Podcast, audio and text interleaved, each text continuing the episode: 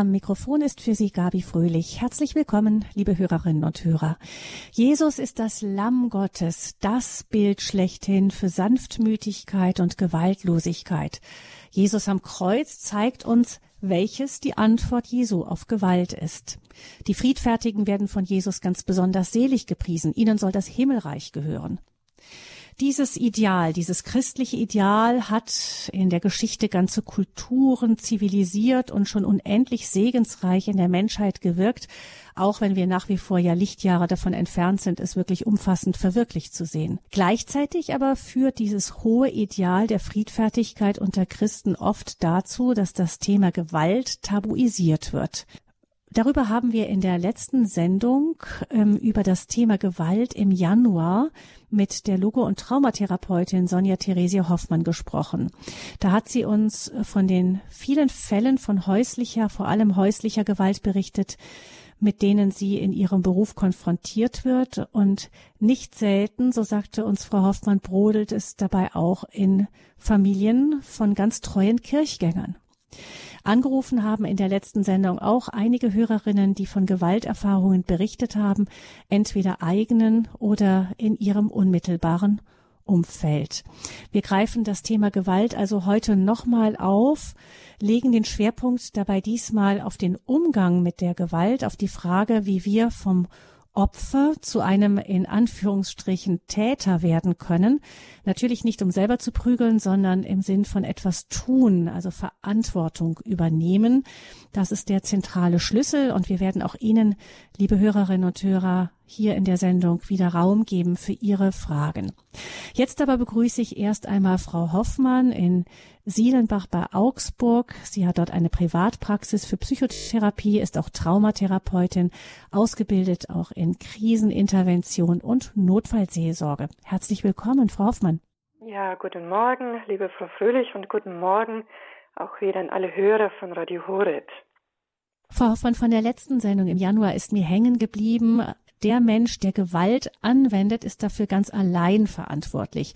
Ich möchte das hier nochmal aufgreifen, nämlich ich denke, dass das ähm, der Knackpunkt oft ist in Gewaltbeziehungen, denn der Täter wird das sehr selten so sehen. In fast allen Fällen fühlt er sich durch das Opfer gereizt, provoziert, warum auch immer.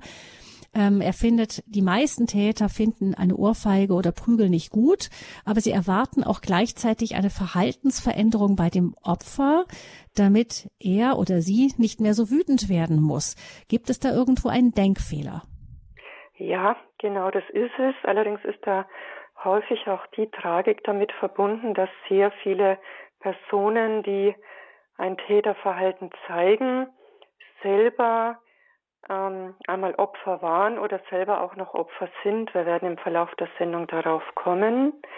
Wie Sie eingangs in der Anmoderation ja schon gesagt haben, diese Sendung, mh, hm, da gab es sehr viele Reaktionen, es kann auch sehr viele Fragestellungen.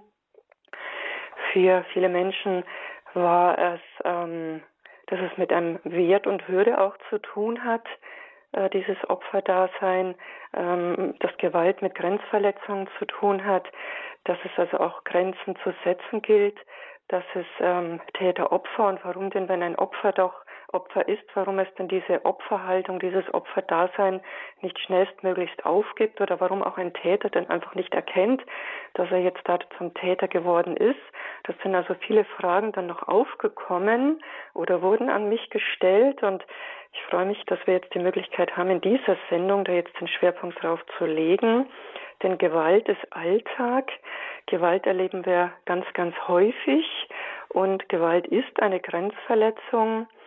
Und äh, Gewalt erleben wir nicht nur im häuslichen Umfeld, wo wir ja unseren Schwerpunkt bei der letzten Sendung gesetzt haben und jetzt auch wieder mit ähm, drauf schwerpunktmäßig eingehen werden, sondern Gewalt haben wir ja im öffentlichen Raum. Wir kennen Gewalt als Mobbing, wir kennen Gewalt in Diskriminierungen, wir kennen es als psychische Gewalt, wir kennen es auch als körperliche Gewalt, sexualisierte Gewalt. Also Gewalt hat ja viele Gesichter.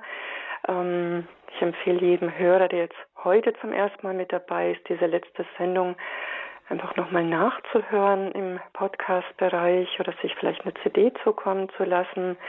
Aber es ähm, war doch sehr gut, dass wir dieses, es ist ja auch ein Tabuthema bei Radio Horeb mal aufgegriffen haben. Und ich denke, es wird sicherlich eine ganz spannende Sendung jetzt dann werden.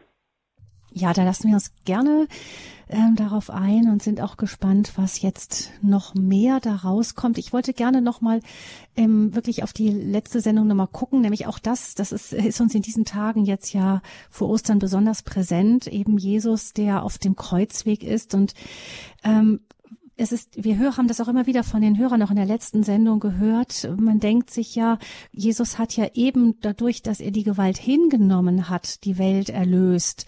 Und immer wenn wir ihn anschauen, denken wir, ja, wir möchten sein, wo er ist. Ähm, das ist ja, das macht die Sache ja so schwierig, dass auch immer wieder es auch Zeugnisse gibt, Berichte von Menschen, die in Geduld ausgeharrt haben, die sich nicht wirklich zur Wehr gesetzt haben und dann der andere sich nach und nach gewandelt hat. Ich erinnere mich auch an eine Hörerin, die das berichtete. Also wo da ist es dann so schwer, die Grenze zu ziehen? Ja, das ist tatsächlich schwierig, eine Grenze zu ziehen. Wir brauchen jetzt auch nochmal hinzuschauen in vielen Ländern, wo Christen massiv verfolgt werden, wo sie, ähm, denken wir jetzt mal an Syrien zum Beispiel. Ich habe in einigen Sendungen da auch auf verfolgte Christen mit aufmerksam gemacht, die wirklich versucht haben auszuhalten, versucht haben, in ihrer Stadt äh, weiterzuleben, für die Feinde gebetet haben, die grauenvollstes wirklich miterlebt haben und denen dann doch an einem bestimmten Punkt nichts anderes üblich geblieben ist, als zu fliehen, als zu gehen, weil ähm, ja, es einfach keine andere Möglichkeit mehr gab. Und ja, wir blicken immer wieder auf Christus, wir blicken auf ihn. Ähm, er ist das Ideal für uns. Wenn wir jetzt in die Heilige Schrift hineinschauen, dann sehen wir aber, dass Jesus sich ganz klar gegen Gewalt gestellt hat. Jesus hat zum Beispiel gesagt ähm, zu Paulus, warum schlägst du mich? Ich habe dir nichts getan. Gestern hörten wir die Stelle aus der Heiligen Schrift, als es um die Ehebrecherin ging. Jesus hat sie geschützt. Er hat sich ganz klar gegen diese Gewalt gestellt. Sie war ja in Gefahr, gesteinigt zu werden. Und, sie hat, und er hat ganz klar gesagt, wer frei ist ohne Schuld, also wer frei von Sünde ist, er werfe den ersten Stein. Also Jesus stellt sich immer wieder ganz klar gegen die Gewalt. Wir kennen ja auch die Stelle in den Seligpreisungen. Selig sind die, die keine Gewalt anwenden.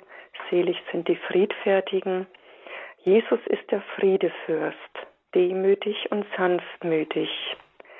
Nicht wir, wie wir im Alten Testament immer wieder oder diese Stelle lesen können, ähm, Auge um Auge, Zahn um Zahn, sondern nein, er sagt ganz klar, der Friede sei mit euch. Und wenn wir aus der Messe gehen, sollen wir auch den Frieden hinaustragen, sollen ihn mit hinaustragen.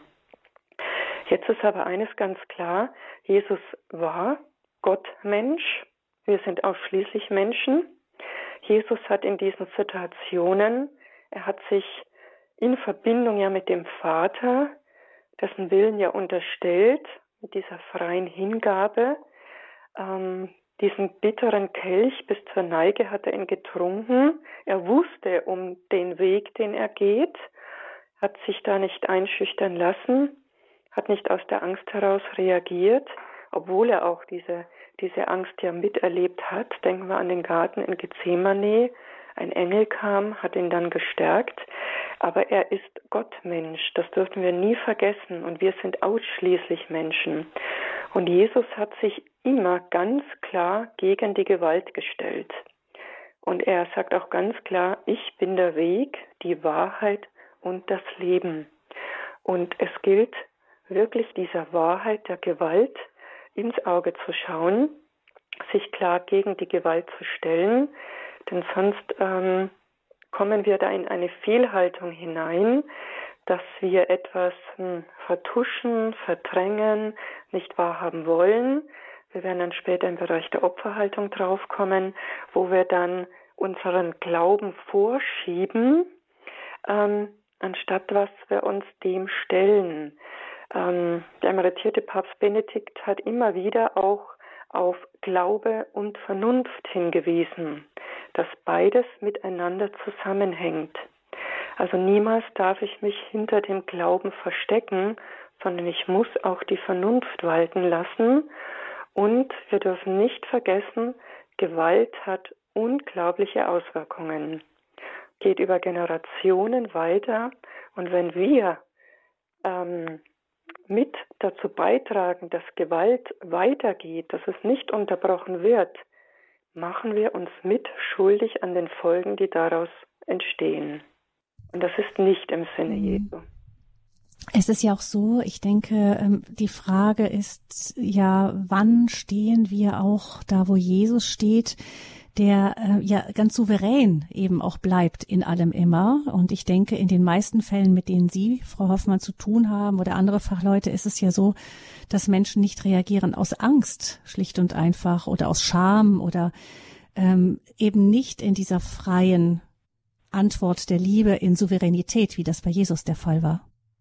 Ja, vor allem wenn es dann in eine Gewaltspirale hineingeht, wo sehr viel damit mit Manipulation und Angst gearbeitet wird oder Angst entsteht.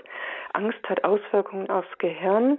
Angst verändert die ähm, körperlichen Vorgänge und irgendwann kommt der Punkt, wenn nicht rechtzeitig äh, eine Grenze gesetzt wird, rechtzeitig dieser Mechanismus durchschaut wird, wenn nicht rechtzeitig Hilfe in Anspruch genommen wird, kommt der Punkt, dass die Person, die zum Opfer wird, nur ganz schwer alleine da wieder rausfindet. Das ist die Tragik, die mit dabei gekoppelt ist. Ja. Das eine.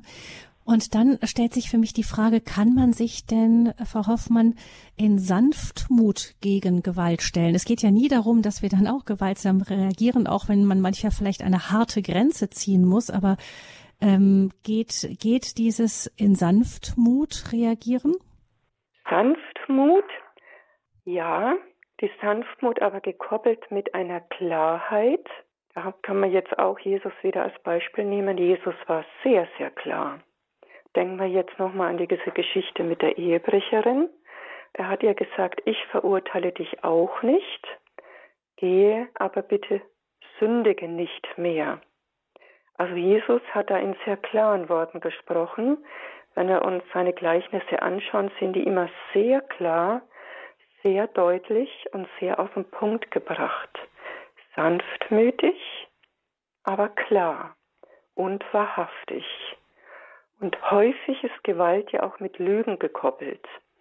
Und ähm, dann gilt es, das auch aufzudecken, in Klarheit. Das heißt nicht, wir werden da später drauf kommen, dass ich den anderen ähm, wie wir es in, in Konflikten häufig erleben, wenn Konflikte immer mehr, immer mehr, immer mehr eskalieren, dass es am Ende, wie dieser berühmte Rosenkrieg, nur noch darum geht, dass einer jeweils den anderen dann vernichtet, also Zerstörung um jeden Preis. Das wäre der Weg, der dann beide in den Abgrund hineinführt. Aber es geht darum, sich in Klarheit, in Ruhe mit ähm, Hilfestellung ähm, sich dieser Gewalt entgegenzustellen und einen Weg aus diesem Ganzen herauszufinden. Das ist wichtig. Was ja am Ende wahrscheinlich auch im, im Sinne der Liebe zum Täter auch ist, weil wie ja, es ist dann immer die Frage, wie sehr hilft man dem anderen, wenn man wenn man einfach immer weiter es ermöglicht, dass der andere zum Täter wird. Ja, genau, wenn eine Person beginnt, eine Grenze zu überschreiten und da nicht eine Grenze eben aufgesteckt wird, wird diese Grenze ja immer weiter überschritten werden und noch weiter. Ähm, das heißt, es wird daran nichts verändern. Ähm, wenn wir jetzt rechtzeitig einen Stopp äh, setzen, können wir die Person dazu bringen, eine Veränderung einzuleiten. Ähm, ich habe äh, auch schon im Vorfeld bei der ersten Sendung mit äh, Menschen gesprochen, die in ähm, Strafanstalten tätig sind, die auch in der psychiatrischen Forensik tätig sind, die ähm, Gefängnisseelsorger sind. Und wir haben da wirklich ganz ausführlich oder seit Jahren bin ich da auch in Kontakt, weil ich natürlich selber als Therapeut mir auch so manche Fragen stelle in der Betreuung von Menschen, dankbar bin, wenn ich da wiederum auch ähm, mich informieren kann. Und es ist tatsächlich bei vielen Tätern so, dass die gesagt haben, wenn ich einen gehabt hätte, der zum einen mir, mich mal nicht angelogen hätte, sondern mir wahrhaftig und ehrlich und konkret klar begegnet wäre, wäre es schon gar nicht so weit gekommen, beziehungsweise wenn ich, und das sind wir heute Gott sei Dank auch weiter als wie früher, wenn ähm, ich heute in so ein Täterprogramm hineingekommen wäre, ähm, wo man mir selber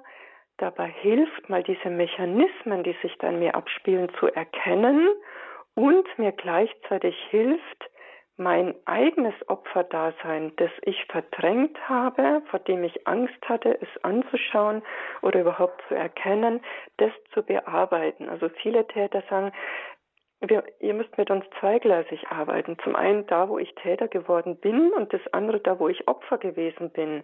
Weil das eine bedingt das andere. Das ist diese Opfer-Täter-Spaltung. Und das ist genau das, was über Generationen weitergegeben wird. Ja, und das erleben wir heute und Gewalt ist Alltag geworden im Sprechen, in, in dem, was wir sehen, in dem, was uns vorgelebt wird, in dem, wie Konflikte gelöst werden, im Kleinen wie im Großen.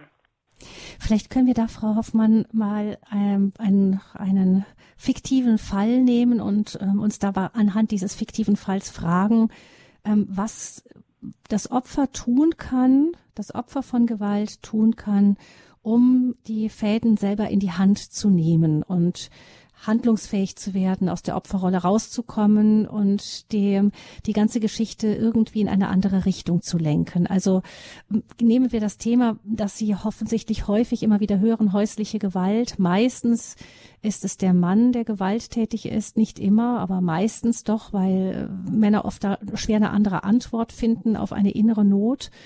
Ähm, gucken wir, wie, wie sieht es aus? Die Frau merkt es, ähm, da wird erst verbal ähm, werden die Ausfälligkeiten immer größer. Sie hat vielleicht auch das Gefühl, selber schuld an der Sache oft zu sein. Nämlich genau das wird ihr ja immer wieder vorgeworfen. Also der Mann brüllt sie ja an, weil, weil er ein Problem mit ihr hat. Und selten ist es so, dass dieses, also oft ist es so, dass das Problem nicht völlig aus der Luft gegriffen ist. Also man hat dann auch noch das Gefühl, na ja, wenn ich jetzt nämlich nicht so blöd verhalten würde, dann müsste er ja nicht so reagieren. Wie, wie findet man aus dieser Spirale raus? Zum einen, dass man sich wirklich mehr anschaut, um was geht es denn konkret? Was ist denn jetzt das, was wirklich als Problem ansteht oder was, was da für ein Konflikt vorhanden ist?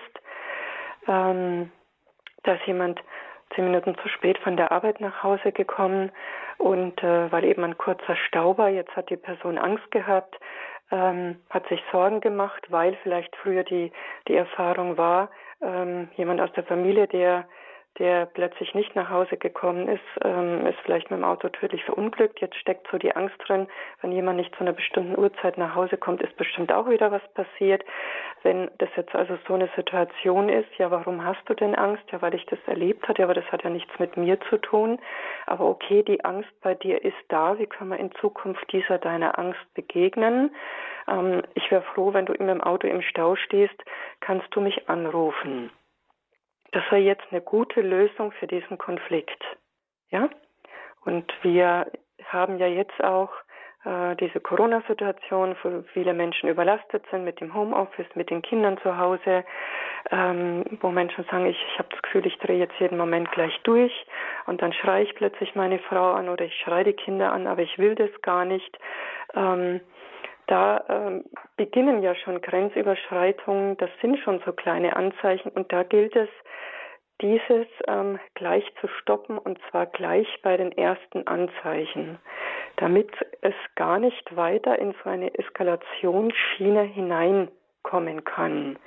Ähm, also bei solchen Anfäng anfänglichen Konflikten ist es wirklich, ähm, wenn so verbale Grenzüberschreitungen kommen, die also nicht kommentarlos einfach mal hinzunehmen, sondern wirklich, wenn das ein ungutes Gefühl ist, das zu hinterfragen, auch in der Ich-Sprache zu bleiben. Mir geht's nicht gut dabei, wie du dich verhältst. Ähm, du verletzt mich dabei. Ich ähm, finde es nicht in Ordnung und ich möchte ähm, dich achten und respektieren. Ich möchte aber auch, dass du mich achtest und respektierst. Und ähm, für mich hast du da jetzt eine Grenze überschritten und das finde ich nicht gut und ich möchte das auch nicht. Ja, ähm, wenn man merkt, dass das ähm, klappt so nicht. Dafür gibt es Therapeuten, dafür gibt es Familienberatungen, dass ähm, ich so bald wie möglich eben merke, wenn ich das merke, dass ich versuche, ähm, wenn ich da eine Grenze komme, wo ich das Gefühl habe, das schaffe ich nicht mehr alleine, dass ich mir Hilfe suche. Leider wird dieser Punkt häufig ähm, übersehen und dann kommen wir nämlich in ähm, eine Gewaltspirale hinein. Dann kommt es immer mehr und immer wiederkehrend zu Grenzverletzungen, zu Grenzüberschreitungen. Dann kommt es zu dem, was Menschen dann als Abwertung, als Entwürdigung, als demütigend empfinden. Und ähm, das ist ein Punkt, den ich sehr häufig erlebe, wenn ich den Menschen nämlich sage, ihre Identität, die kommt nicht von dem, was andere Menschen über sie sagen, denken oder meinen. Das ist nicht das, was auf ihrer Visitenkarte steht. Das ist nicht das, was für ein Auto das sie fahren, sondern in letzter Instanz kommt ihre Identität, ihr Wert und ihre Würde kommt von Gott. Und dieser Wert und diese Würde ist sehr, sehr groß. Und weil dieser Wert und diese Würde so groß ist, Jesus ist für sie ans Kreuz gegangen. Der Wert, den sie haben, der ist von Gott gegeben. Ja? Gott hat sie sich ausgedacht. Wir haben darüber auch mal eine Sendung gemacht. Würdig bist du heißt diese mhm. Sendung. Ähm, es gibt diesen wunderbaren Liebesbrief Gottes, in dem Gott uns ganz klar sagt, ich habe dich gewoben im Schoße deiner Mutter. Ich wusste von dir, bevor Vater und Mutter von dir wussten. Wo Gott uns so viele Verheißungen zuspricht, wenn Menschen das hören und dann auch lesen, dann können sie das fast nicht glauben. Aber das ist dieses Licht, dieses, dieser Lichtstrahl, der dann in ihr Herz hineingeht und sie dann oft sagen, das hat mir noch nie jemand gesagt. Ich wusste das gar nicht. Ähm, dann kommen wir nämlich auch zu so einer symbiotischen Verkettung in einer Paarbeziehung, wo ein Mensch meint, sich über seinen Partnern dann definieren zu müssen, dass der ihm einen, einen gewissen Stand ermöglicht oder ein Ansehen vielleicht auch ermöglicht, ähm, eine Wertigkeit ermöglicht. Und dann sind wir nämlich schon in einer Abhängigkeitsfalle drin, die ähm, schon mit zu dieser Gewaltsituation führen kann. Oder wo wir in den Bereich, Gewalt hat ja auch viel mit Manipulation zu tun, wo wir dann auch im Bereich von Manipulation gefangen sind. Ja? Mhm. Und ähm, dann fällt es schwer, Grenzen zu setzen oder auch Grenzen zu erkennen. Der Mensch ist ja ein Beziehungswesen. Und ähm, wichtig ist, Familie ist Kirche im Kleinen, ähm, dass ein Kind von klein auf gewisse Regeln kennenlernt, dass es Nähe und Distanz kennenlernt, dass es eine gute, gesunde Erziehung kennenlernt, dass es da eine notwendige Reibung gibt. Man kennt es unter den Geschwisterkindern, man kennt es auch in diesem Trotzalter, wo das Kind dann erstmals auch Nein sagt, weil es merkt, ich bin ein eigener kleiner Mensch. Ne? Es muss lernen, Bitte zu sagen, Danke zu sagen, zu fragen, darf ich, dass man auch mal Fehler macht, dass man auch sagt, oh, ähm, tut mir leid, also dass man auch sich mal entschuldigen lernt, ähm, dass es lernt, es gibt eine offene, ehrliche Kommunikation in der Familie, dass es lernt, ähm, ja, Fehler machen gehört zum Mensch, Menschsein mit dazu, dass es da aber wirklich Güte auch kennenlernt, Barmherzigkeit kennenlernt, sprich also Verständnis, dass es aber auch Menschen als Eltern hat, die ähm, es selbstständig auch mal Dinge machen lassen, dass es lernt, als Kind schon für gewisse Dinge Verantwortung zu übernehmen, also mitzuhelfen auch im Haushalt, ähm, dass es da Stück für Stück hineinwächst. Von dem, was ich jetzt äh, gerade spreche, das ist natürlich das Ideal.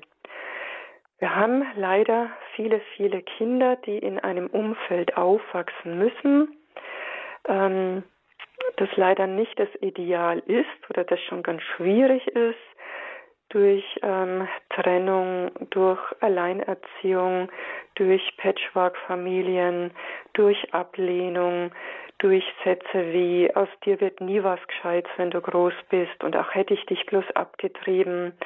Ähm, die Vernachlässigung erfahren, die massive Abwertung erfahren, bis hin, die schon als Babys missbraucht werden. Also wir haben da wirklich eine ganz große Bandbreite, die wirklich schon in unterschiedlichster Form Gewalt erleben, sei es, dass sie es an sich selber erleben, sei es, dass sie es, dass sie es mit anschauen müssen. Kinder, die ähm, nicht erkennen, dass sie selber eine Schutzgrenze haben, ähm, weil ständig über ihre Grenzen drüber hingegangen wird und die auch nicht erkennen können, dass es überhaupt so etwas wie eine Schutzgrenze gibt, die, ähm, die ähm, es zu achten gilt. Also ein Mensch, der selber nie erfahren hat, dass seine Grenze geachtet wird, da wird grenzüberschreitend dann sich anderen gegenüber verhalten. Und ähm, wir haben von Gott, in, in Gottes Schöpfung sind Grenzen drin. Das ist etwas vollkommen natürlich. Das ist, ähm, wir sind begrenzte Menschen, da wo unsere Haut ist, da ist unser Körper zu Ende. Wir haben die Erdanziehungskraft, also wir, wir bleiben auf der Erde, Gott sei Dank, verhaftet. Das sind zum Beispiel schon natürliche Grenzen. Wir haben von Gott etwas bekommen, das sind die zehn Gebote die uns helfen. Das sind ja Leitlinien, die uns selbst helfen, die auch miteinander helfen, im Miteinander. Du sollst nicht lügen zum Beispiel. Ein Mensch, der lügt, überschreitet ja auch schon eine Grenze. Ein Mensch, bei dem Lügen die Grundhaltung ist, und es gibt Menschen, für die ist Lügen ihre Grundhaltung, die merken schon gar nicht mehr, dass sie lügen. Ja, da ist es natürlich schwierig, denn auf was können wir dann vertrauen, wenn wir mit so einem Menschen zu tun haben, der eine Fassade der Lüge auch aufbaut? Ähm, Achtung, Respekt, Wertschätzung sind die Grundlagen eines guten, gelingenden Miteinanders. Und wir haben die Gottesliebe, die Nächstenliebe sowie auch die Selbstliebe. Viele Menschen vergessen auch dieses Gebot der Selbstliebe. Liebe deinen Nächsten wie dich selbst. Ja? Und wir haben etwas von Gott auch in uns hineingelegt. Das ist das Gewissen, die Unterscheidung zwischen Gut und Böse, richtig und falsch. Das gilt es, und das ist Aufgabe der Eltern, Aufgabe der Erzieher, dieses Gewissen zu bilden. Wenn jetzt dieses Wissen aber gar nicht gebildet werden konnte oder verbildet wurde oder abgestumpft wurde durch das, was dieses Kind gesehen, gehört, miterlebt hat, wie kann es dann später auch entsprechend sich gut und richtig verhalten? Also es ist ganz, ganz schwierig. Da sehen wir, wie wichtig es eben ist, dass äh, solche Verhaltensweisen nicht über die Generationen weitergeführt werden. Sobald Kinder mit im Spiel sind, ist es also umso wichtiger, da auch einzugreifen und ähm, ja, irgendwie das, die Geschichte in die Hand zu nehmen. Ich vermute, bei Opfern ist oft das Problem, man ist eben in einer Opferhaltung, findet da ähm, nicht so richtig raus, sondern reagiert irgendwann nur noch und äh, es fällt einem sehr, sehr schwer, dann ins Agieren zu kommen. Genau, das ist so der berühmte Teufelskreis. Wie gesagt, häufig sind diese Dinge schon ähm, in der Herkunftsfamilie angelegt. Ähm, entwürdigende Erziehungsmaßnahmen, die, die äh, tun nicht gut. Da kann es sein, dass ähm, so sich innerlich festigt, später, wenn ich groß und stark bin, dann werde ich mich auch auf diese Weise durchsetzen, dann bin ich der Sieger. Oder bei Schwächeren kann ich draufhauen, bei Starken, da muss ich dann eben kuschen. Oder am besten ich dulde, so wie meine Mama das schon alles geduldet hat und dann komme ich vielleicht am besten da irgendwie durch. Ähm, also es entstehen so ähm, innere Haltungen, möchte ich ja und im Grunde sind es Haltungen, die dieses Täter- oder Opferdasein oder diese Spaltung wirklich begünstigen. Und wir dürfen eines nicht vergessen, es sind massivste Traumatisierungen. Und Traumatisierungen haben immer Folgen in einem gewissen Maß oder in gewissen Bereichen kann das verdrängt werden, aber es taucht entweder plötzlich oder zum späteren Zeitpunkt auf und dann wird das Ganze plötzlich sehr, sehr aktiv. Es braucht nur Situationen zu geben, wo wir in der Fachsprache sagen, das Ganze getriggert wird oder es ergibt sich daraus ähm, versuche es zu kompensieren, übermäßiges Arbeiten, Flucht in Alkohol hinein, Flucht in Drogen hinein. Man schließt sich entsprechenden Gruppierungen an, die dasselbe, ähm, dieselben Haltungen haben ähm, und kommt dadurch leider dann in ganz schlechte Wege, ganz schlechte Bahnen, die wiederum für sich selbst schädigende Auswirkungen haben, plus für die Menschen, mit denen man es dann zu tun hat. Also ich höre aus, das erste ist erstmal, dass man so das System durchschaut und zweitens sich dann beherzt Hilfe holt, wenn man sieht, dass man es alleine nicht schafft. Vielleicht noch ein letztes, bevor unsere Hörer hier mit dazukommen in dieser Sendung Lebenshilfe zum Thema Gewalt, Grenzen ziehen, Verantwortung übernehmen. Ähm, Frau Hoffmann, jetzt ist es ja so, dass oft äh, auch äußere Faktoren mit eine Rolle spielen. Wir haben das jetzt eben gerade in der aktuellen Krisensituation. Ich merke, dass ganz viele Menschen wirklich nervlich völlig durch sind durch diese ganzen Aufs und Abs. Dann hofft man auf kleine Öffnungen im Lockdown, dann geht's wieder zu, dann kommen die Ängste dazu vor Ansteckungen, viele, viele Berichte darüber. Ähm, keiner weiß, wie es genau weitergehen wird, keiner weiß, wo das Ende in Sicht ist, an welcher Stelle genau das festgemacht werden soll von diesen ganzen Unsicherheiten, die uns gerade umgeben. Es gibt ja Psychologen, Psychologen die starken Alarm. Also es gibt immer mehr Menschen, die ähm, die therapiebedürftig sind, auch Kinder, die ähm, die Plätze offensichtlich sind voll bei bei Kinderpsychologen, haben alle Hände voll zu tun. Ähm, das sind ja äußere Faktoren, die man jetzt als Familie erstmal nicht einfach so ändern kann. Und wenn dann ähm, einer Familie praktisch die Existenzgrundlage langsam wegbricht, ähm, dann man sitzt zu Hause, man sitzt vielleicht in Kurzarbeit, man kann nichts tun, die Kinder sind da, haben wenig Kontakte, ähm, kommen mit der Schule äh, so nicht klar, die Technik spielt nicht mit. Das sind ja unglaublich viele Stressfaktoren. Und äh, ja, was soll man dann sagen hinterher? Was hilft denn da? Also da dann anzusetzen, wenn sozusagen die äußeren Druckfaktoren einfach nicht genommen werden können, das muss ja furchtbar schwierig sein. Das ist schwierig, natürlich. Wir dürfen nur eines ähm, nicht vergessen, wir sitzen da ja alle in dem sprichwörtlich gleichen Boot. Es ist ja nichts, was da jetzt verschuldet worden ist. Wir sind nun mal jetzt mit diesem Virus konfrontiert. Es gilt für jeden Einzelnen auch hinzuschauen, wie kann ich jetzt das Beste aus dieser Situation machen ja, vieles ist nicht möglich. Was kann ich aber trotzdem? Also ich bin immer ein, ein Mensch des Trotzdems. Was kann ich trotzdem machen? Die Situation ist, wie sie ist. Also ich nehme sie jetzt an und ich schaue, was für Möglichkeiten, was für Freiräume habe ich trotzdem.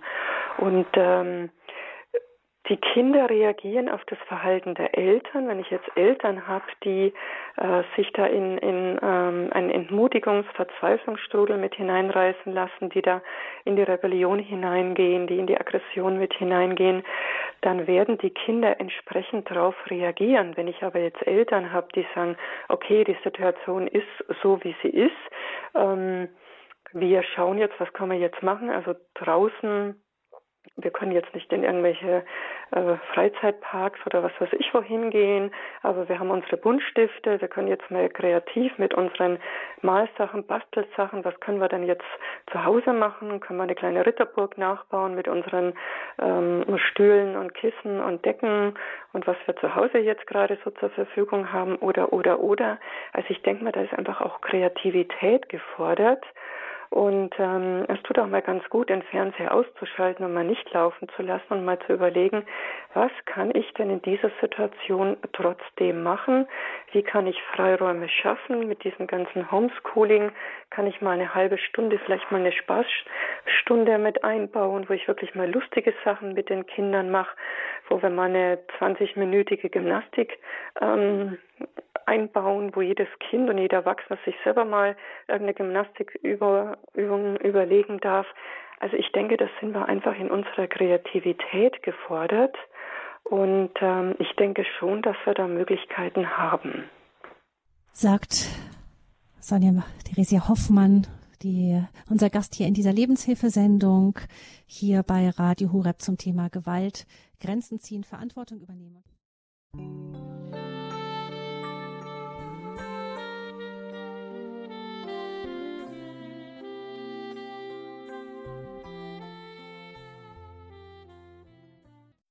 Die Lebenshilfe bei Radio Horeb zum Thema Gewalt. Wir sprechen mit der Psychotherapeutin und Traumatherapeutin Sonja Theresia Hoffmann über das Thema Gewalt, vor allem häusliche Gewalt. Die Frage, ähm, genau, wir haben festgestellt, unter Christen kommt das auch oft vor. Es ist nur oft tabuisiert, verdeckt, weil man sich schämt oder weil das hohe Ideal der Friedfertigkeit nicht erreicht wird, weil man es vielleicht auch nicht wahrhaben will oder vielleicht glaubt, ähm, mit dem aushalten, nicht ansprechen, sich wegducken, irgendwie die Situation dann doch beim anderen bessern zu können. Das geht kaum jemals gut, sagt Frau Hoffmann. Und wenn Sie, liebe Hörerinnen und Hörer, Fragen zum Thema Gewalt haben, die Frage, wie können wir Grenzen ziehen, wie können wir Verantwortung übernehmen, dann können Sie die Nummer wählen. Eine Hörerin hat sich anonym gemeldet aus dem Süden Deutschlands. Herzlich willkommen. Ja, hallo, grüße Gott. Äh, ich bin froh, dass diese, äh, diese Sendung gemacht wird.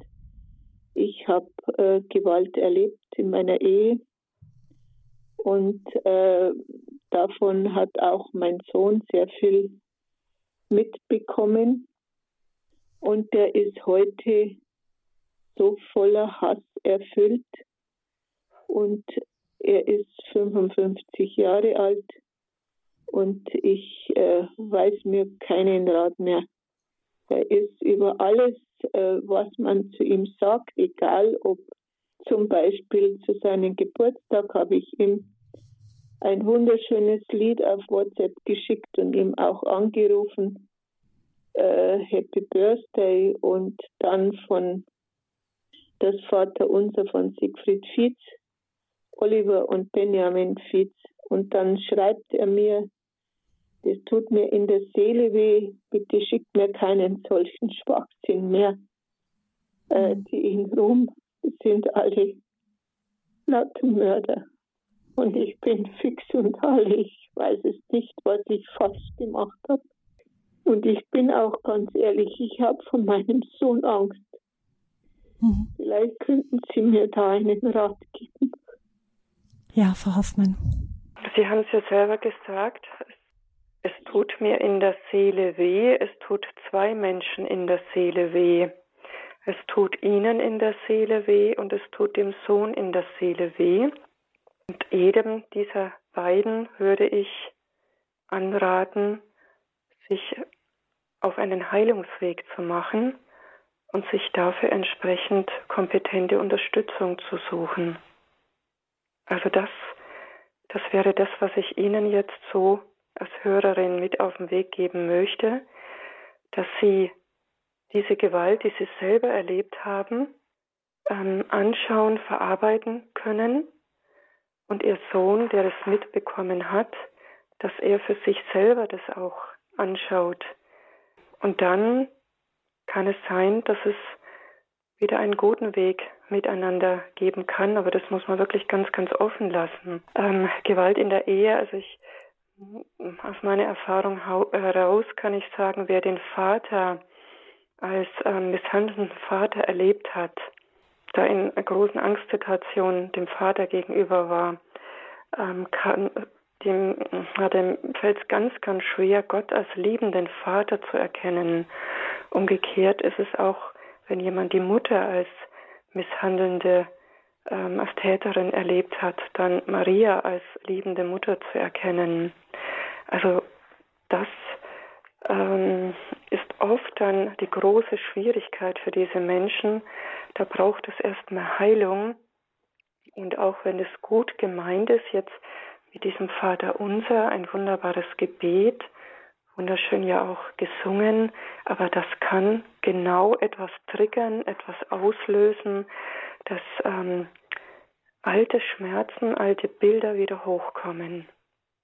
Ja, aber zu meinem wirklich Sohn, der Heilungsweg also, ganz wichtig. Ist, da komme ich nicht dran. Das, der ist so, der ist so vom Glauben blockiert. Ich weiß es nicht, was da passiert. Das ist sein Weg. Das sind wir jetzt bei dem Bereich der Verantwortung. Sie haben die Verantwortung für Ihr Leben.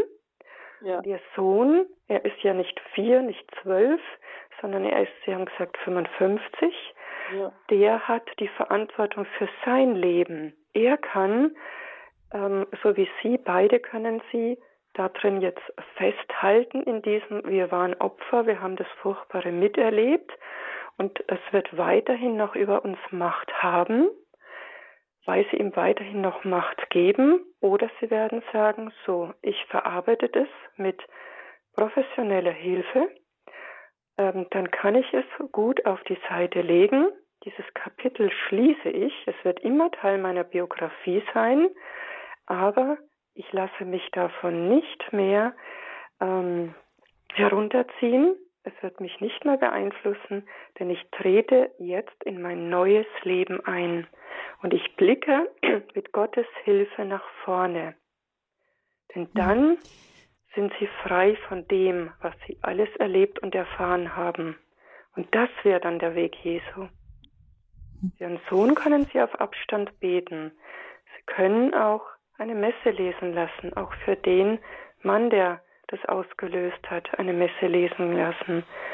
Aber die Verantwortung hat jeder für sich. Mhm, aber es ist vielleicht ja auch gut schon, Frau Hoffmann, einfach wahrzunehmen, dass gerade der Bereich, der, den unsere Hörerin ja für sich als Rettung erfährt, im Moment durch die wahrscheinlich traumatisierenden Bilder für ihren Sohn erstmal verstellt ist.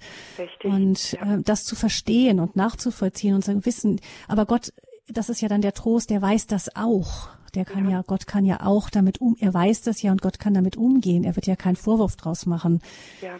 Ähm, genau, und dann vielleicht genau. Da gilt es wirklich auch, wenn ich das so sagen darf, dann hinzuschauen, eben mit professioneller Begleitung, ähm, wo bin ich denn wirklich wahrhaftig schuld? Also diese Frage nach der Schuld, die kommt auch sehr häufig. Wo bin ich jetzt schuld und bin ich schuld? Und häufig wird sich selber dann eine Schuld zugewiesen, für die man gar nicht schuld ist. Also richtige und mhm. falsche Schuld, da müssen wir auch nochmal ganz klar differenzieren. Aber das ja, und wo Schuld nur. ist, auch das ist ja für uns nicht die Katastrophe, sondern genau da, wo wir Schuld erkennen, können wir Versöhnung finden. Also ich erinnere mich da auch an Sendungen, die wir jetzt auch, auch schon wiederholt haben, weil sie so stark bei der Hörerschaft bei uns ankamen, ist mit Michael Stahl über die Vaterwunde. Der hat genau das erlebt, einen prügelnden, alkoholabhängigen Vater. Und der hat es tatsächlich irgendwann geschafft und ist zu seinem Vater gegangen und hat sich bei ihm entschuldigt dafür, dass er ihn immer hat verändern wollen. Und diese Veränderung bei dem Sohn hat dann die Veränderung beim Vater ausgelöst. Aber da muss man ja erstmal hinkommen und auch damit wieder versöhnt sein. Richtig, Nämlich aus einer genau. Unversöhntheit heraus ähm, verstrickt man sich in den Kettenlauf der Vorwürfe. Und genau da kann man ja nur ja. selber rausfinden, und zwar ganz und wir allein. Wir dürfen auch eines nicht vergessen, wenn ich jetzt da nochmal an den Herrn Stahl zurückdenke. Es ist ein ganz langer Zeitraum, gewesen, wo mhm. die beiden sich nicht mehr gesehen hatten, keinen Kontakt. Da konnte jeder in sich auch arbeiten und auf eine gewisse Art und Weise auch reifen. Also auch genau, das heißt, es braucht Zeit manchmal, aber eben der eigene Weg, das war eben der Weg, der gesagt hat, so, und jetzt nehme ich es in die Hand und ich ja. suche für mich Heilung und ich kann mir vorstellen, und vielleicht können wir das unserer Hörerin ähm, mitgeben, ist, dass wenn sie sich auf den Weg macht, und das authentisch ist, dann ist das vielleicht die einzige Chance, auch wieder zum Herzen ihres Sohnes einen Weg zu finden. Ja, genau. Kann sie aber nicht erzwingen, sondern das wäre wieder eine mhm. Gnade Gottes. Mhm. Das ist ganz wichtig. Mhm. Mhm. Ja, das es ist nicht so. Es ist nicht so, dass ich, äh, ich habe ja noch zwei Töchter und die sind ganz anders. Es ist nicht so, dass ich nicht bete, dass ich nicht ähm, im Glauben stehe. Ich stehe sehr gut im Glauben und tief im Glauben und nur der Glaube, der, denke ich mir, macht mich stark und gibt mir die Kraft und besonders Gebet und Jesus und Maria. Mhm. Ja, genau, gut. Ja. Vielen ja. Dank für Ihren Anruf. Alles Gute, Gottes Segen für Ihren weiteren Weg. Dann hören wir Frau Seifert, die uns aus Dresden anruft. Guten Morgen, Frau Seifert. Ja, guten Morgen.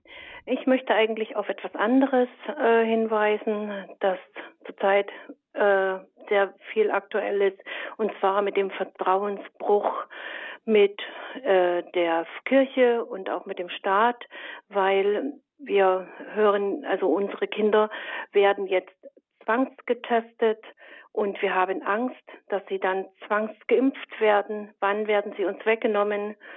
uns, wir uns haben jetzt Briefe erreicht, wo wir also wo wir zu Testungen gezwungen werden, sonst kommen die Kinder nicht in die Schulen herein. Und die Angst ist für uns sehr groß. Wo führt das noch hin? Wir haben Briefe geschrieben. Wir hätten auch unsere Kinder aus der Schule genommen, aber die Kinder wollten in die Schule, die wollten ins Internat.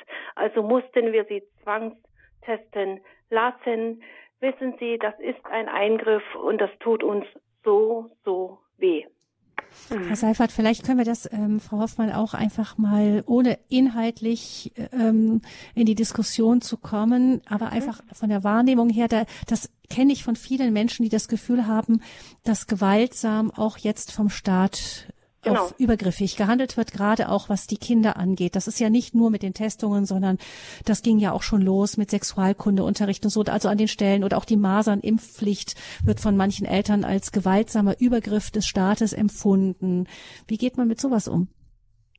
Indem man sich informiert, indem man sich mit entsprechenden Personen auch vernetzt und entsprechend dann, wie die äh, Dame ja gerade gesagt hat, ähm, aktiv in die Handlung geht. Genau das ja. ist das, was ähm, ich eben Opfer auch empfehle, ja. sich ähm, Unterstützer zu suchen, sich bei ja. Fachleuten zu informieren und entsprechend dann ähm, in, ins aktive Handeln hineinzukommen, ja. denn dann verändert sich in mir und seinem, in meinem eigenen Bewusstsein schon etwas, weil ich ja in einem aktiven Tun bin. Und da würde ich ganz gerne ähm, auf diesen Bereich der Opferhaltungen nämlich kommen, weil Menschen ähm, in eine Opferhaltung hineinkommen, um in dieser ganzen Situation überleben zu können. Und da bin ich jetzt wieder in dem Bereich, ähm, wie wir es von, von häuslicher Gewalt ja haben. Und zwar, ich sprach eingangs von dem Begriff Trauma. Um ein Trauma überleben zu können, brauche ich eine gewisse Strategie. Ja, ich bin jetzt in einer Situation, wo ich für mich selber das Empfinden habe, da komme ich jetzt nicht raus.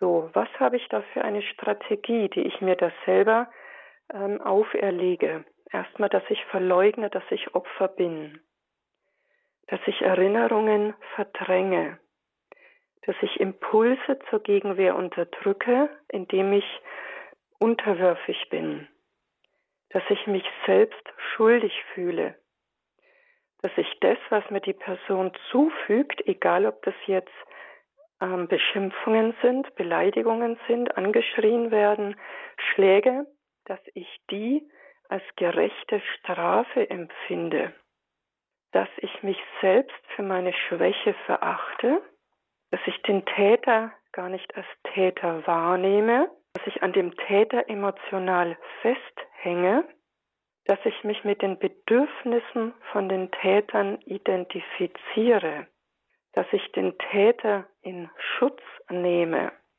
dass ich in eine Harmoniesucht und in ein Friedensideal hineinrutsche, dass ich resigniere, lieber tot sein möchte dass ich in eine Haltung des Leidens, des Jammerns, des Klagens hineinrutsche, ohne den wahren Grund zu benennen, dass ich in eine chronische Depressivität hineinrutsche, dass ich in chronische körperliche Erkrankungen hineinrutsche, dass ich in Verhaltensweisen hineinrutsche, in denen ich mir selber schade.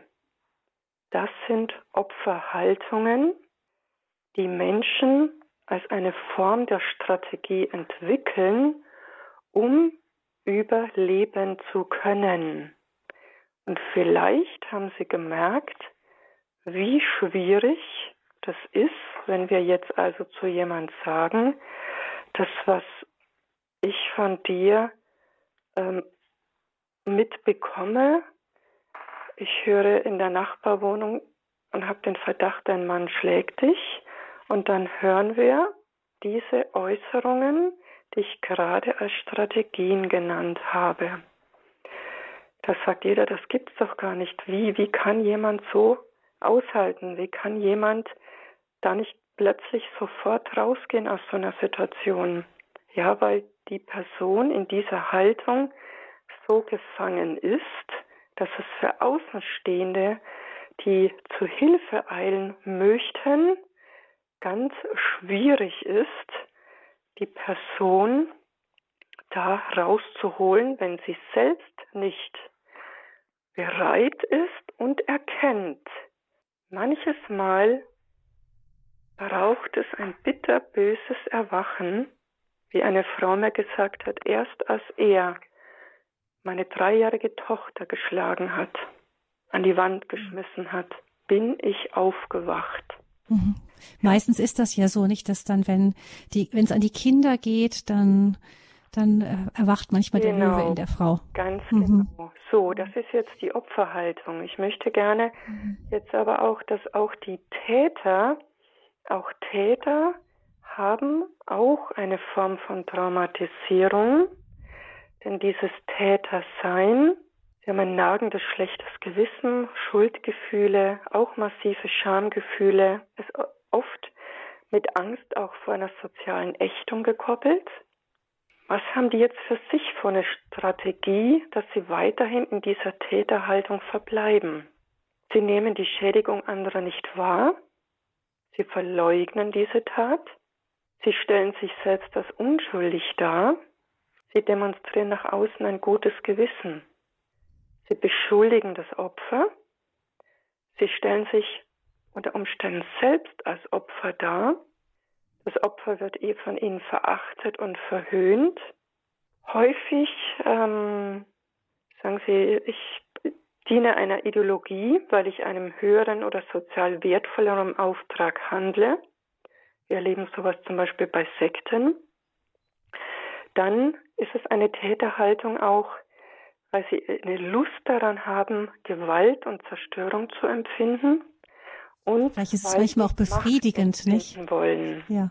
Ja, genau, so ein genau, befriedigendes also, Gefühl, jetzt bin ich mal dran so, ne? Das vielleicht auch. Jetzt bin ich dran. Hm. Und jetzt gibt es eines, das ist, wir bezeichnen es als Opfer-Täter-Spaltung. Ich hatte eingangs schon mal gesagt, viele Täter waren selbst einmal Opfer.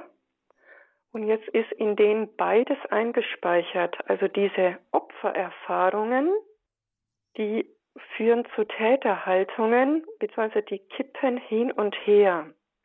Und das ist das hochemotional Schwierige ähm, in diesen Beziehungen, also da wieder rauszukommen, das ist dieser berühmte Teufelskreis. Aus Opfern werden Täter, die jetzt weder ihr eigenes Opferdasein anerkennen wollen, dass sie selber eben Opfer waren, noch wollen sie ihr Täterdasein aktuell wahrnehmen. So, und jetzt pendeln die hin und her. Die pendeln zwischen, ähm, sie haben Ohnmachtsgefühle und gleichzeitig haben sie irgendwelche Allmachtsvorstellungen. Sie wollen ähm, das Ganze jetzt irgendwie sühnen, aber gleichzeitig wollen sie sich an irgendwelchen Unschuldigen auch rächen.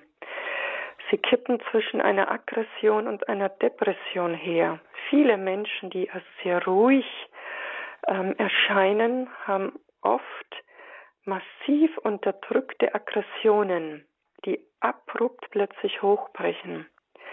So, dann haben sie so Illusionen auch von, von Liebe oder von Zusammengehörigkeit. Ähm, sie, sie ziehen immer mehr Menschen auch in diese Dynamik mit hinein. Es ist eine Spirale, die sich über Generationen hinweg fortsetzt, dass Gewalt in einer Familie vollkommen normal ist, ähm, dass auch Inzest normal ist, dass auch sexueller Missbrauch etwas scheinbar Normales ist. Also sowas passiert wirklich über Generationen. Ähm, dass also diese ganzen Bindungssysteme von Traumata dominiert werden. Das kann also zu kriminellen und asozialen Verhalten führen, das kann zu Persönlichkeitsstörungen führen, zu Selbstzerstörung, zu Suiziden führen, das kann zu Immunerkrankungen führen, körperliche Erkrankungen. Es ist eine wirkliche Tragik und häufig ähm, erleben wir auch, dass Menschen sich ähm, zusammenschließen, die aus ähnlichen Familiensystemen kommen, die sich gewissermaßen beide daraus her herausretten wollen. Jetzt bringen die aber nun mal ihre Lebensgeschichte und ihre Erfahrungen mit und jetzt treffen die aufeinander. Und wenn die jetzt ähm, in Situationen hineinkommen, wo der eine den anderen triggert, dann ist das hochexplosiv. Und dann setzt sich genau diese Spirale weiter fort. Jetzt würde ich gerne sagen, wie kommt man denn jetzt aus diesem Ganzen heraus? Mhm. So, und wie komme heraus? Da sind wir jetzt auch bei dem Thema Verantwortung. Ich muss anerkennen, dass ich, bleiben wir jetzt erstmal bei der Opferhaltung, ich muss anerkennen, dass ich ein Opfer bin, also anerkennen des eigenen Opferseins, fühlen dieser eigenen Dramatisierung. Da muss ich erkennen und auch annehmen, dass da ein Schaden bei mir entstanden ist oder bei meinen Kindern oder im Umfeld, wie auch immer. Dass ich für mich selber, dass ich ein Mitgefühl zulasse. Mitgefühl für mich, von mir für mich selber, aber auch von denen, die mir zu Hilfe eilen wollen. So, dann, dass ich auch ähm, diesen Täter auch als Täter benenne und den Schaden, den der angerichtet hat, dass ich da auch einen Ausgleich von dem fordere. Das hat auch was damit zu tun, dass ich da handle. Ne?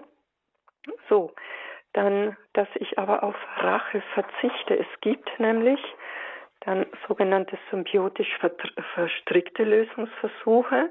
Rache wäre jetzt, ich will den Täter vernichten und den will ich zerstören um jeden Preis. Rebellion wäre, ich will gegen diesen Täter blind ankämpfen. Ich verzeihe diesen Täter, bevor der aber seine Schuld eingestanden hat, bevor der wirklich diese Schuld auch anerkannt hat. Also ich, ich übernehme dies, wo die Person schuldig geworden ist, übernehme ich selber als Schuld. Das ist in der Therapie etwas, was Menschen sehr, sehr arg bindet, ähm, weil sie sich selber die Schuld nämlich zuweisen, die aber genau genommen ausschließlich und nur der Täter hat. Das hilft ihnen für ihre eigene Verarbeitung nämlich überhaupt nichts. So, dann ähm, eine Harmonie streben, jenseits von jedem Aufarbeiten dieses ganz klaren Opfer- und Täterdaseins. Häufig erlebe ich oder erleben wir in der Therapie auch Seelsorger eine Flucht in die Spiritualität. Und da sind wir jetzt wieder auch bei diesem Thema. Sich nicht dem zu stellen, was geschehen ist, das zu verarbeiten, das aufzuarbeiten und damit in seiner Psyche zur Ruhe zu kommen, sondern ich flüchte mich in die Spiritualität hinein. Und dann arbeitet und gärt das aber immer noch in mir weiter. Also da müssen wir gut achtsam sein. Wenn ich Gott dabei bitte, dass er mir hilft, jetzt diesen Heilungsweg in der Therapie zu gehen, dann bin ich auf einem guten Wege. Wenn ich das aber verdränge, unter den Teppich kehre und ausschließlich versuche im Gebet, mich selbst zu heilen, sage ich jetzt einmal, das klappt nicht. Das klappt wirklich nicht. Jetzt möchte ich aber auch zu den Tätern kommen. Wie kommt jemand aus dieser Täterhaltung heraus? Er muss diese eigene Tat, dieses eigene Tun anerkennen. Er muss anerkennen seine eigene persönliche Schuld, zulassen auch seine eigene Scham, lernen, Mitgefühl zu haben, erstmal auch Mitgefühl, Gefühle wieder zuzulassen für das Leid der Opfer.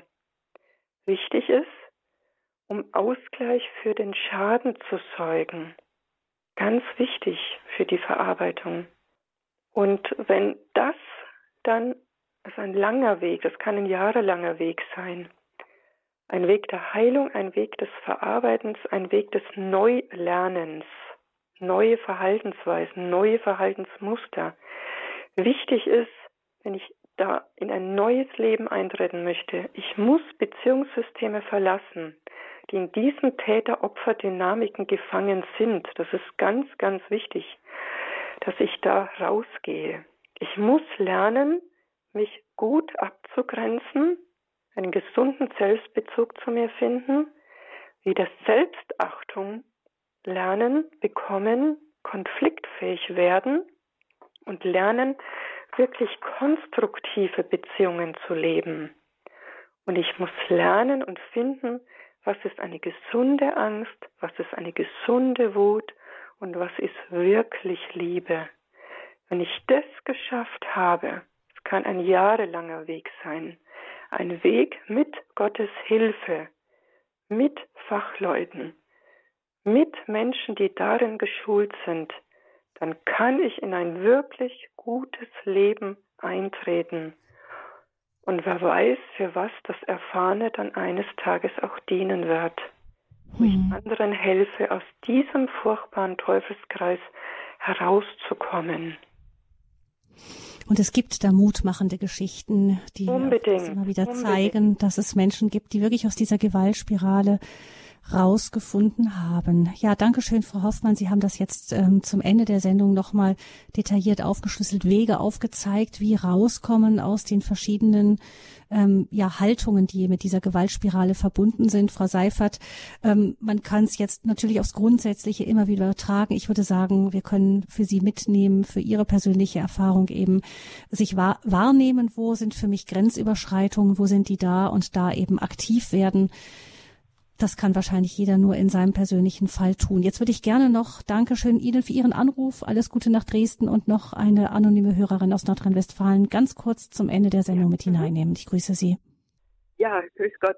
Zuerst mal ganz herzlichen Dank. Äh, also ich trage diese Last seit Jahren mit mir. Und zwar äh, nicht nur, dass ich selber ähm, oft mit Gewalt konfrontiert war, seit meiner frühesten Kindheit ähm, im Krieg, äh, sondern auch, äh, dass eine äh, weitläufige Verwandte sich mal geäußert hat, äh, dass es wie ein Fluch äh, für diese Seite von der Urgroßmutter her äh, ist, dass also die Mütter, die Mütter sind immer früh gestorben. Und ich habe es meinerseits erlebt, dass auch die Mutter meines Mannes äh, früh gestorben ist. Er war äh, vier Jahre alt und die jüngste war zwei Jahre alt. Und mhm. äh, ich habe dieses Problem mal äh, einem Priester, indischen Priester gegenüber geäußert. Und äh, der hat dann äh, Fragen verteilt, weil es immer wieder äh, dies, dasselbe Problem war mit vielen Teilnehmern von Exerzitien war der Vater oder der Großvater im Krieg. Mhm. Vielleicht können wir an der Stelle ähm, Frau Hoffmann noch mal kurz mit reinnehmen. Ich vermute, ich hoffe, dass ich richtig verstanden habe, dass äh, es Ihnen vor allem geht um dieses Durchtragen durch die Generationen. Kriegserfahrung der, der Männergeneration geht weiter, dann auch eben frühe Tod von Mutter und dass das Auswirkungen hat. Ist das richtig? Weil wir müssen gleich ja, zum Schluss kommen. Ja, ja, das ist so. Ja? Ja. Ja, Frau, mhm. ja. Und, ja ähm, dann habe ich Mhm. Es gibt generationenübergreifende ähm, Erlebnisse, Geschehnisse. Ähm, ich lasse die Menschen, die zu mir kommen, aktuell ja nicht aufgrund Corona, ich berate übers Telefon, aber mal so auflisten oder aufzeichnen, was kommt in ihrem Familienstammbaum gehäuft vor. Dann kann man das auch ganz gezielt mal ins Gebet nehmen. Das wäre jetzt so der Weg auch des Glaubens, ähm, auch gezielt dafür mal messen lesen zu lassen. Das ist der geistige, geistliche Weg. Und dann gilt es aber auch hinzuschauen, was bedeutet das für die Person selbst oder was erlebt die aktuell und wie geht sie aktuell damit um? Also das wäre der Bereich therapeutische Seelsorge, wo man diese zwei Bereiche miteinander verknüpft ja, wir haben auch diesen, diese Eide, die geschworen worden sind. Äh, wir wissen auch, dass diese Eide auf Familienstammbäumen schwer lasten. Ja, wir kennen auch diese Bereiche Verfluchung, Verwünschung und so weiter. Wir wissen auch, mhm. wo ein, ein Mensch in der Gnade Gottes lebt, wo ein Mensch wirklich betet, wo ein Mensch wirklich auch zu den Sakramenten geht, liegt ja auch der Schutz Gottes mit drauf. Ja, das heißt, da gibt es diese geistige Dimension, die wir mit einbeziehen genau, können. Gilt es den, also mhm. über den über den äh, therapeutischen Bereich hinaus, dass wir da in diesen geistigen mhm. Bereich mit hineinschaut und da gibt es schon sehr interessante Ähm, ja, genau, da gibt es ja auch bei uns die Richtig. Entschuldigung, die gibt's die Seelsorgesprechstunde und so, die wir da auch ansprechen können, die Heilungsgebete bei Radio Horeb. Ich muss jetzt nämlich leider Frau ja, Hoffmann Schluss machen, mhm. weil gleich die Nachrichten kommen, die folgen schon in ein paar Sekunden. Vielen herzlichen Dank Ihnen für diese Sendung. Wir haben gemerkt, das ist wichtig. Wir müssen an dem Thema dranbleiben. Gewalt, Grenzen ziehen, Verantwortung übernehmen war das in der Lebenshilfe mit Sonja Theresia Hoffmann. Vielen herzlichen Dank dafür und auch Ihnen, liebe Hörerinnen und Hörer, danke für Ihre Teilnahme. Gottes Segen wünscht Gabi Fröhlich.